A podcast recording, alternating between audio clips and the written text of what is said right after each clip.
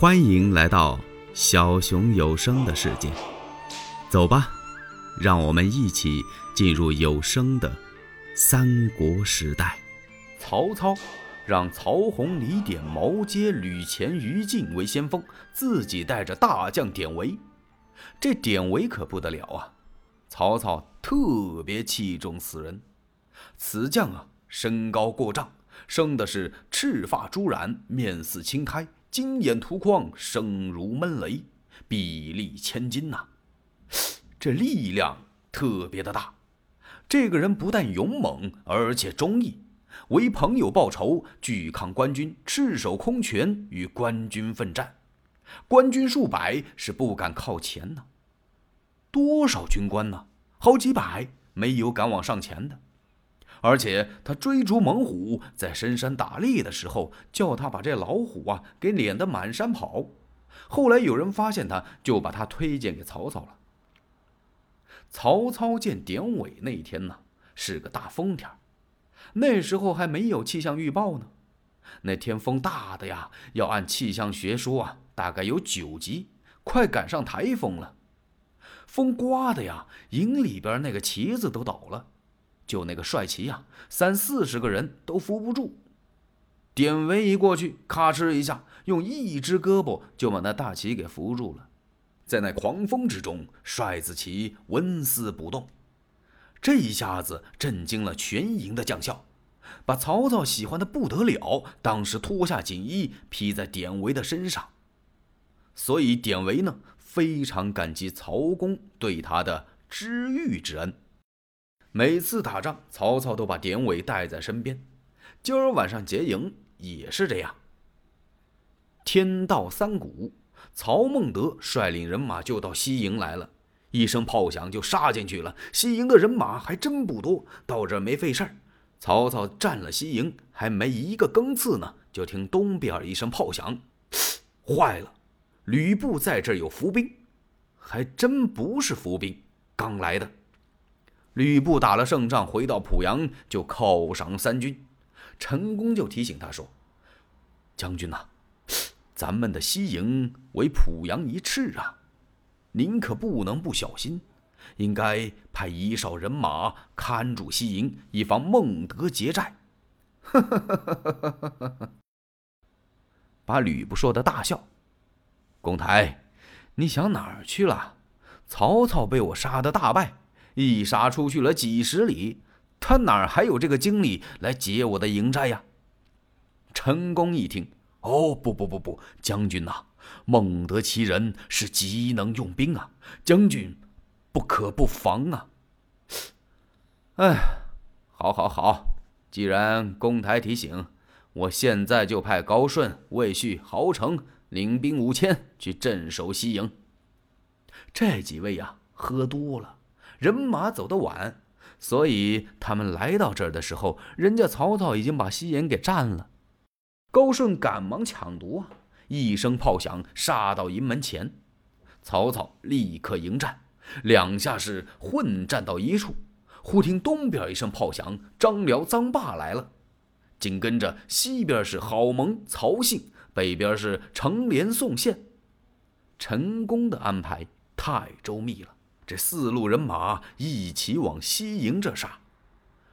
吕布啊，是四路总接应，带着陈宫也杀上来了，简直像四面张网一样，就把曹操给困在这儿了。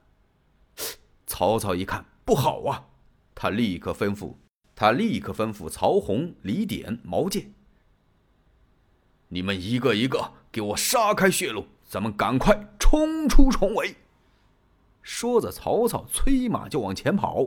这对面一阵梆子声，梆梆梆梆，呲呲呲呲，哎呦，万箭齐发呀，根本你就走不了。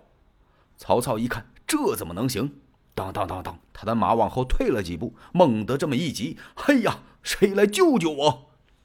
这句话是脱口而出啊，这不完了吗？我要乱箭下身亡啊！正在这时。在曹操的身后，有人喊了一声，像打了个闷雷似的：“主公勿扰，典韦在此！”！一匹青葱马就跑过来了。马上端坐着一员将。头戴赤金吞天盔，朱缨倒挂，身穿大叶黄金甲，大红昆裤，足下一双五彩虎头战靴，手里头举着一对短把冰铁戟，八十多斤重。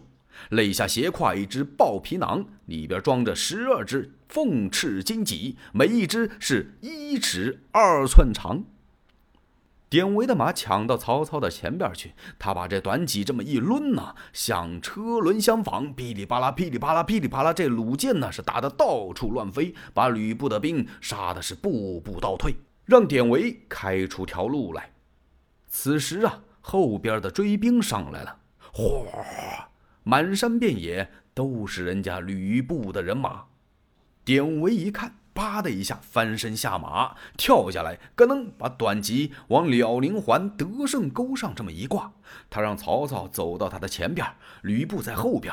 只见他一伸手，叭叭叭，从豹皮囊里就把这短戟给抽出来了，往手里头这么一合。他告诉身边的小校：“等敌兵离我十步的时候，提醒于我。”是。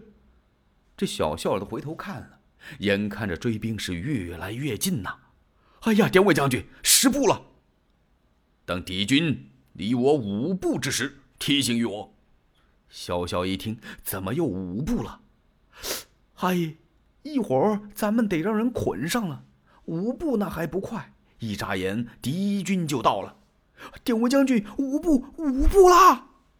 都喊差声了。只见典韦不慌不忙的这么一回头。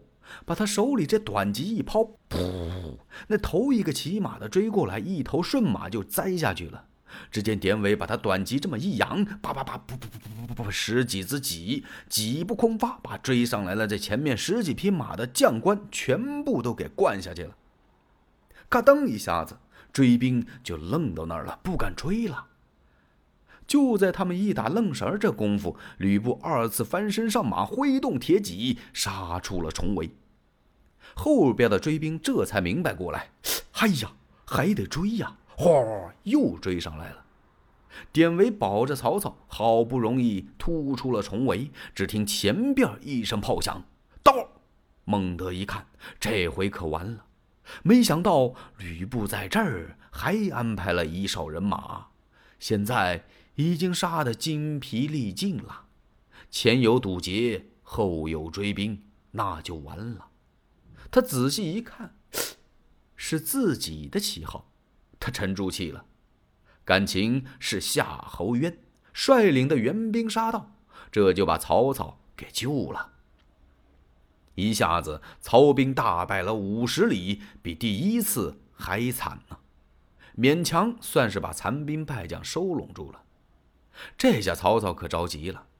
开始的时候，他没把吕布放在眼里，以为到这儿就能把濮阳拿过来，把吕布抓住。现在一看，满不是这么回事儿。吕布确实是勇冠三军呐，不单吕布，再加上陈宫用谋，所以曹兵是连年大败。曹操能不着急吗？到徐州复仇没报了。现在老家兖州和濮阳又丢了，再取吕布不下，老家收不回来，我怎么办呢？我把他急得真是有点坐卧不安呐。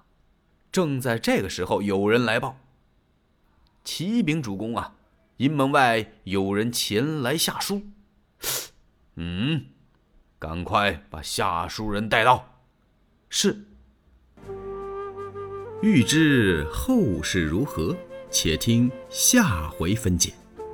喜欢小熊的话，请点赞、订阅、加关注，当然评论也是可以的。你们的支持是小熊最大的动力。